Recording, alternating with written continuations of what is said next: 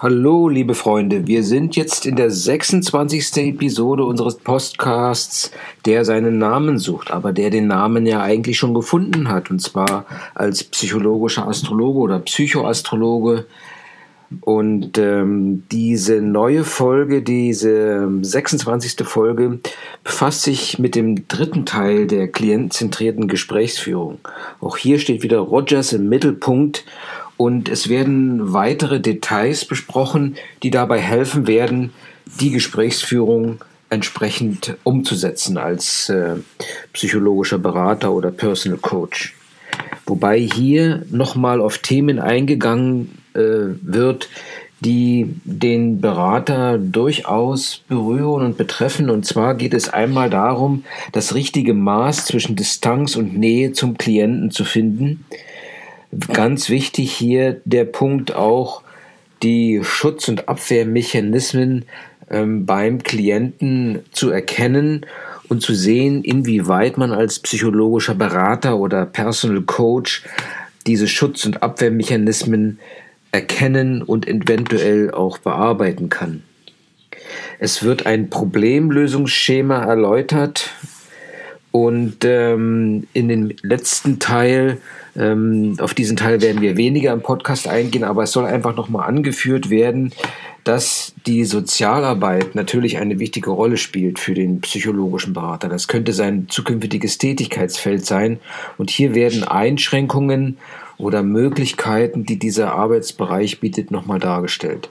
Aber wie gesagt, darauf wird man nicht eingehen, denn die äh, Praxis wird es zeigen, wo man letztendlich landet und äh, wo man sich äh, positionieren möchte. Äh, ganz wichtig bei der klientenzentrierten Gesprächsführung ist eine Strukturierung des Gesprächs. Man muss eine Strukturierung des Gesprächs finden, die kurz und konkret ist und ähm, auch entsprechend den Gefühlen, Wünschen und Bewertungen des Klienten Rechnung trägt. Also alles dies, was auf der Ebene der Emotionen vom Patienten geäußert wird, wird, sollte in eine gewisse Struktur gebracht werden. Und diese Struktur sollte natürlich so sein, dass sie ähm, die Wünsche und Gefühle und Bewertungen des Klienten entsprechend in Verbindung setzt. Denn es kommt, wird ja alles von einer einzigen Person geäußert und alles hat halt einen gewissen Zusammenhang. Man sollte auch verstehen, was sind die Grundlinien, die Hauptlinien ähm, der Person, des Klienten, die einem, der einem gegenüber sitzt. Wenn es gelungen ist, die Hauptlinien darzustellen und auch zu wiederholen, dem Klienten zu beschreiben, dann ist einem schon sehr viel gelungen. Die Struktur des Gesprächs findet ihren Abschluss durch ein eine Abrundung, eine Abrundung und eine Zusammenfassung dieser Hauptlinien des Gesprächs. Und ähm, wenn man jetzt eine Strukturierung des Gesprächs gefunden hat, dann sollte jedoch der Rede- oder Gedankenfluss nicht gestört werden oder unterbrochen werden, sondern es sollte fließen. Und ähm, wenn es dann darum geht, diesen Gedanken- und Redefluss entsprechend zu ordnen, dann sollte der Klient involviert werden, der natürlich genau weiß oder in der Abstimmung mit ihm, was nun in der Ordnung oder in der Zusammenfassung eine Rolle für ihn spielt. Es wird darauf eingegangen, inwieweit Gesprächsaufzeichnungen ein, ähm, ein Thema sein könnte. Und ähm, natürlich kann man sich Notizen machen. Äh, es gibt ähm, psychologische Berater oder Psychotherapeuten, die halt ein Tonband mitlaufen lassen. Das müsste man sehen, ähm, inwieweit man dieses dann vor entsprechendem Zugriff schützt. Ähm, auf alle Fälle wäre zu Anfang als Gesprächsthema zu definieren, das Gesprächsthema auch entsprechend im Verlauf darzustellen. Denn man hat ja nicht nur einen Kunden, sondern sicherlich mehrere Kunden. Und es gibt immer ein, ähm, sage ich mal, Generalthema, was behandelt wird. Und der Gesprächsverlauf ähm, gleicht sich nicht von Gespräch zu Gespräch. Natürlich sollte das Gesprächsthema dargestellt werden, kurz zusammengefasst und auch, ob während des Gesprächs besondere Interventionen oder Übungen durchgeführt würden. Ganz wichtig, am Ende des Gesprächs gilt es festzuhalten, ob gemeinsame Abmachungen getroffen wurden für ein weiteres Vorgehen. Die, ähm, die Anmerkungen ähm, sollten auch gemacht werden, die dann ermöglichen, ähm, einen Einstieg zu haben für das nächste Gespräch. Ja, also das ist das Gesprächsthema, der Gesprächsverlauf, Gesprächsergebnis, dann besondere Aktivitäten oder Interventionen während des Gesprächs, Abmachungen für ein weiteres Vorgehen, also Absprachen, Versprechen, die getroffen wurden und dann auch nochmal Anmerkungen für das nächste Gespräch, vielleicht Dinge, die nicht entsprechend aufgearbeitet wurden, dass man dort noch einmal in die Tiefe geht. Ein wichtiges Thema in der ähm, Gesprächsführung, klientenzentrierten Gesprächsführung, ist ähm, eine Balance zu finden zwischen Distanz und Nähe. In den Lehrbriefen wird es so beschrieben, dass die Distanz und die Nähe ähm, eine gewisse fruchtbare Spannung erzeugen, die sich durch das gesamte Gespräch ziehen sollte. Erst diese Spannung zwischen Nähe und Distanz macht das Gespräch zur Kunst und gibt ihm auch eine individuelle und damit eine gut wahrnehmbare Ausprägung. Hierbei geht es darum, dass man als Berater teilhat an dem Patienten, ohne sich von ihm einzuvernehmen lassen oder Teil von ihm zu werden. Und äh, ohne dass auch der, der Klient Teil von einem selbst wird. Dass man sich also zu nahe kommt im Endeffekt. Denn äh, auch für den Klienten ist es wichtig, äh, dass seine Welt nach wie vor als seine eigene Welt des Denkens, Fühlens und Wollens betrachtet wird und dass der Berater natürlich auch seine eigene Welt des Denkens, Fühlens und Wollens hat. Der Berater sollte natürlich in der Lage sein, das ist ein Element der Nähe, äh, die Brille des Klienten, die Welt ähm, und die Welt durch die Brille des Klienten wahrnehmen zu können, aber er sollte immer auch wieder zu sich selbst zurückfinden, um die Welt durch seine eigene Brille zu sehen. Die Distanz ist nötig, weil es darum geht, dass der Berater ein anderer Mensch ist und bleibt. Er sollte den Überblick bewahren und eine gewisse Objektivität behalten. Er hat ein eigenes rationales und emotionales Weltgebäude, das sich nicht mit dem des Klienten vermischen lässt. Wenn es passieren sollte, dann kann es sein, dass es zu einer ähm, Gefahr der Gegenübertragung kommt. Dass man also verschiedene Dinge, die man selbst in sich noch nicht bewältigt hat, auf den Klienten projiziert. Denn der Klient ist ähm, sehr subjektiv und erlebt auch, äh, wie andere ihn sehen. Auch dies ist wichtig in der, in der klientenzentrierten Gesprächsführung, dass der Berater dem Klienten in einer gewissen Art und Weise einen Spiegel äh, vorhält. Denn im Gespräch soll der Klient auch sein eigenes Ich, ich finden. Distanz von Seiten des Klienten ähm, kann ihm helfen oder kann ihn davor bewahren, Geheimnisse preiszugeben, die ihm einfach peinlich sind und äh, die er nicht preisgeben möchte.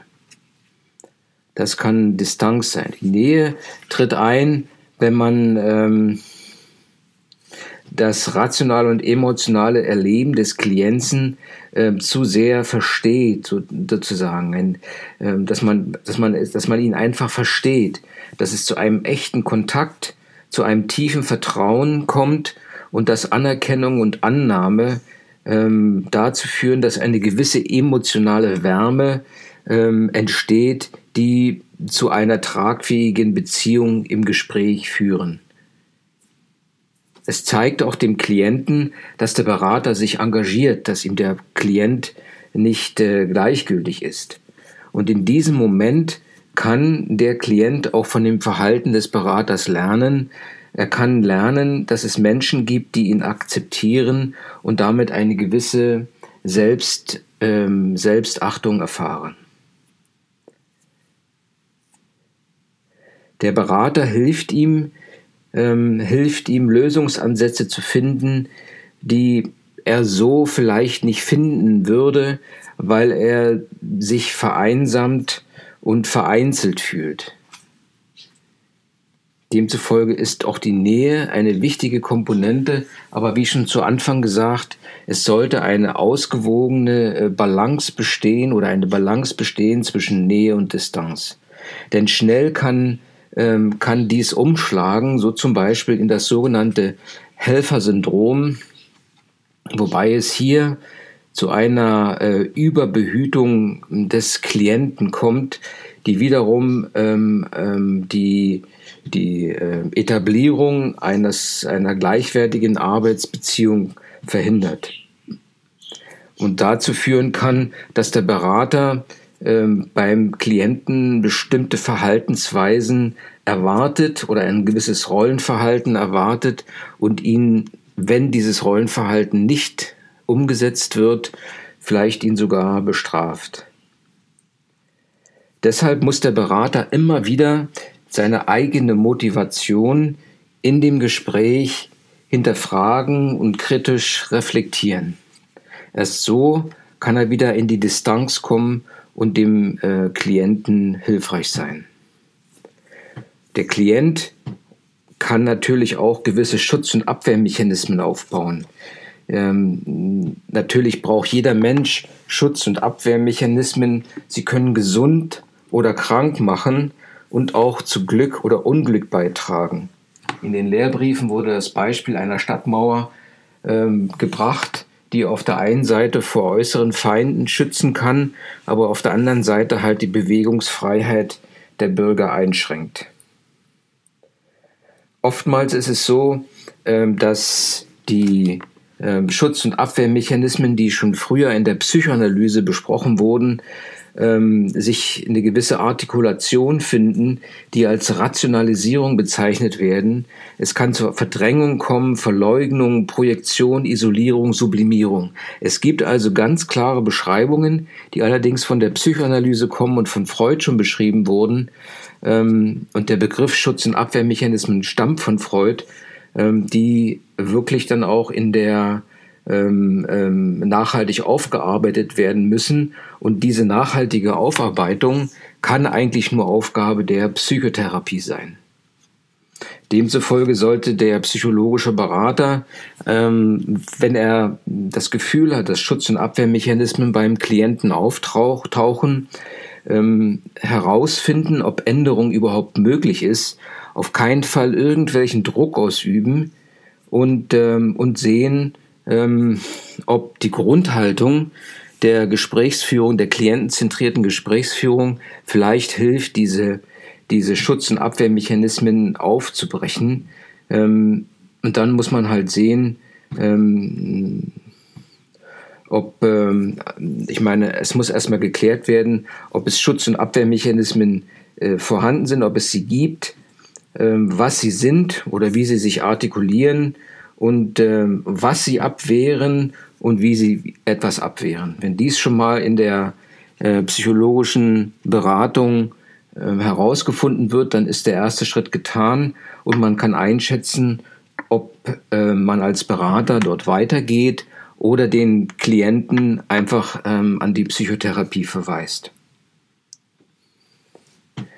Wenn es wirklich dann ums Gespräch geht und Probleme auftauchen, dann ist natürlich eine strukturierte Problembearbeitung ähm, ähm, erforderlich. Und dafür wurde in den Studienbriefen ein allgemeines Problemlösungsschema erarbeitet.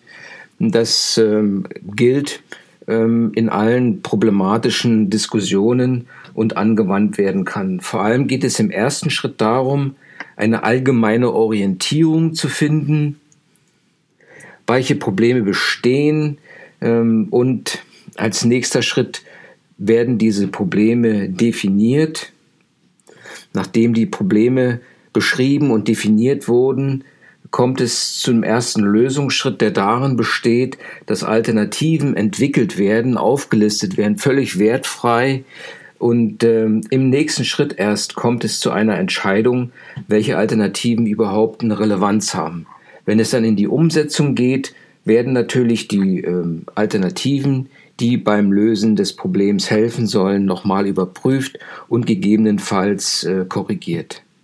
Wir gehen nochmal etwas näher jetzt auf die einzelnen Schritte ein, wobei hier der erste Schritt die allgemeine Orientierung nochmal benannt wird, wobei und hierbei wird geklärt, ob es sich um ein reines Sachproblem handelt oder ob hinter dem äh, Sachproblem vielleicht schwerwiegendere äh, psychologische äh, Probleme liegen.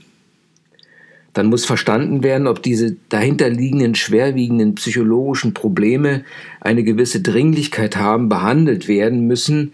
Dann ähm, ähm, ist auch eine entsprechende Reaktion erforderlich im Analysieren der Sachprobleme oder überhaupt der Probleme ist es wichtig, über Innehalten und Nachdenken ähm, herauszubekommen, welche, äh, wie die Situation aussieht. Und erst dies, wenn man diese Probleme wirklich gut beschrieben hat, ähm, wie wir im nächsten Schritt werden, sehen werden, ähm, kann es zu einer adäquaten Problemlösung kommen. Wenn die Probleme, sage ich mal, eingeordnet sind, können sie formuliert werden und auch eine gewisse Definition erfolgen und die Elemente der problematischen Situation werden operationalisiert. Also das Problem wird in einzelne Teile zerlegt und auch entsprechend äh, operationalisiert, was bedeutet, dass man daran arbeiten kann. Sie werden ähm, in äh, überprüfbare und nachvollziehbare Handlungen oder Verhaltensbeschreibungen übersetzt. Ja. Also das heißt also im Endeffekt, dass das Gesamtproblem in Teilprobleme zerlegt wird und wenn das Gesamtproblem als solches, als Ganzes nicht abgehandelt werden kann, so wird hier äh, schrittweise ein Problem nach dem anderen Problem äh, bearbeitet. Die Bearbeitung als solche heißt im ersten Schritt, dass Alternativen zur Problemlösung äh, erfasst werden oder im Brainstorming gesammelt werden, wobei alle die möglichen Ideen, die zur Lösung beitragen können, zusammengefasst und gesammelt werden, ohne sie im ersten Schritt zu bewerten. Danach werden diese, äh, diese Ideen, die gesammelt wurden, ähm, analysiert und unrealistische Möglichkeiten oder Lösungen oder Ideen werden ausgefiltert. Und gemeinsam mit dem Klienten werden die realistischen Alternativen erarbeitet, entwickelt und man denkt drüber nach, man bespricht diese und äh, operationalisiert sie, das heißt, versucht schon einen gewissen Handlungsansatz äh, für, diese, mh, für diese Lösungen zu definieren. Die Alternativen, die formuliert werden, sollten klar und nachvollziehbar dargestellt sein und ähm, sollten natürlich dem sozialen äh, Bedingungen oder dem sozialen Kontext, in dem der Klient lebt und sich befindet, passen und dem auch Rechnung tragen.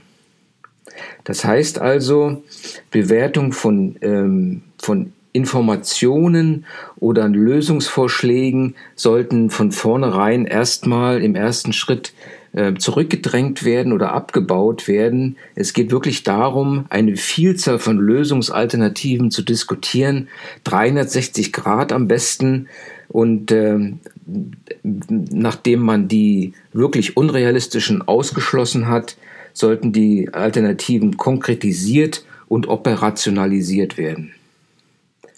Wenn dieser Schritt abgeschlossen ist, kommt es zur Entscheidungsfindung, wobei sich hier ähm, im Gespräch mit dem Berater der Klient mit den Konsequenzen der jeweiligen Alternativen auseinandersetzt.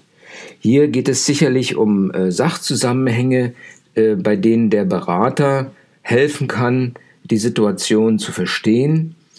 Und ähm, es sollte aber so sein, dass der Berater den äh, Klienten nicht beeinflusst. Äh, die Konsequenzen aller einzelnen Kriterien sollten betrachtet und abgewogen werden, sodass man da ein umfangreiches und komplexes äh, Gebilde hat, was bei der Entscheidungsfindung auch hilft. Sind die Entscheidungen einmal gefunden und ähm, Alternativen äh, definiert, dann geht es darum, dass die Maßnahmen, ähm, die äh, vereinbart wurden, überprüft werden wobei mit dem Klienten gemeinsamen, gemeinsam die Schwierigkeiten, die bei der Realisierung aufgetreten sind, reflektiert werden. Auch das Handlungsergebnis ähm, wird mit dem angestrebten und vereinbarten Ziel abgeglichen und eventuell wird dann halt wieder ein Brainstorm ähm, durchgeführt.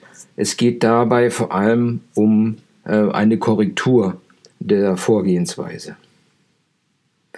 Es geht äh, des Weiteren darum, dass die psychischen und verhaltensbezogenen Beeinträchtigungen, die im, im Laufe der äh, Verlauf der Realisierung aufgetreten sind, erkannt werden und behoben werden. Das heißt, auch hier spielt die klientenzentrierte Gesprächsführung eine große Rolle, ähm, die, ähm, damit diese Beeinträchtigungen herausgefunden werden und eventuell auch entsprechend äh, korrigiert werden können.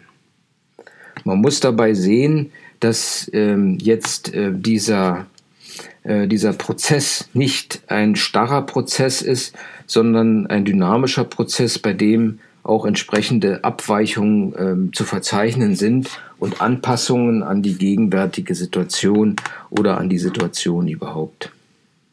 Voraussetzung, um zu einem äh, klientenzentrierten Ansatz, Gesprächsansatz äh, zu kommen und auch zu einer Lösung zu kommen, ist äh, natürlich die klientenzentrierte Grundhaltung in der Beratung. Das heißt also, dass die grundlegende Einstellung vorhanden ist, ähm, dass man dem Klienten in jeder konkreten Situation als Person begegnet. Dass man ihm zeigt, dass man ihn positiv wertschätzt und auch versucht, sich in ihn hineinzufühlen als Person und in die Situationen, in die er sich, in denen er sich als Position befindet. Man sollte sich auch um Echtheit und Kongruenz bemühen, denn nur so ähm, kann es sein, oder kann der, der, der Klient sich öffnen und entsprechend ähm, seine Probleme diskutieren mit dem ähm, Berater. Ja, das ist eine relativ kurze, aber doch kompakte Handreichung für das ähm, ähm für die Gesprächsführung, für die klientenzentrierte Gesprächsführung. Ähm, es ging hier um die ähm, die Möglichkeit, Distanz und Nähe miteinander zu verbinden und auch um die Spannung, die dem Gespräch eine gewisse, äh, sehr individuelle Note gibt. Es können im Gespräch Schutz- und Abwehrmechanismen herausgefunden werden, die jedoch, äh, wenn sie tiefer liegen, eher ähm, ähm, an die Psychotherapie zu verweisen sind. Weil hier gibt es gewisse Mechanismen, die wirklich ähm, eine, eine längere Behandlungszeit erforderlich machen. Ein Problemlösungsschema ist zwar nicht die ähm, allgemeine Lösung, aber sie gibt eine Handreichung oder eine Struktur, um Probleme ähm, zu analysieren und zu lösen. Man muss natürlich auch hier immer wieder die äh, die Situation beachten und vor allem die Arbeitssituation, inwieweit diese Möglichkeiten bietet, den Klienten entsprechend zu betreuen. Liebe Freunde, das war jetzt die 26. Episode des Podcasts, der seinen Namen eigentlich nicht mehr sucht, weil wir sind bei der Astropsychologie, bei dem Astropsychologen mit Fokus in dem Falle auf die äh, Psychologie und die klientenzentrierte Gesprächsführung. Die klientenzentrierte Gesprächsführung ist jetzt erst einmal abgeschlossen. Wir werden noch ein, das ein oder andere Buch besprechen ähm, und dazu auch eine Episode machen. Es werden dann aber eher gruppentherapeutische äh, Dinge in den nächsten Lehrbriefen besprochen werden. Ich wünsche euch noch einen schönen Tag. Wir haben wieder mal eins durchgerockt. Wir rocken weiter mit dem Ziel, hallo Drio, immer wieder vorwärts, go ahead, uh, rock it, be a good psychologist and astrologist. Have a good weekend. Bye.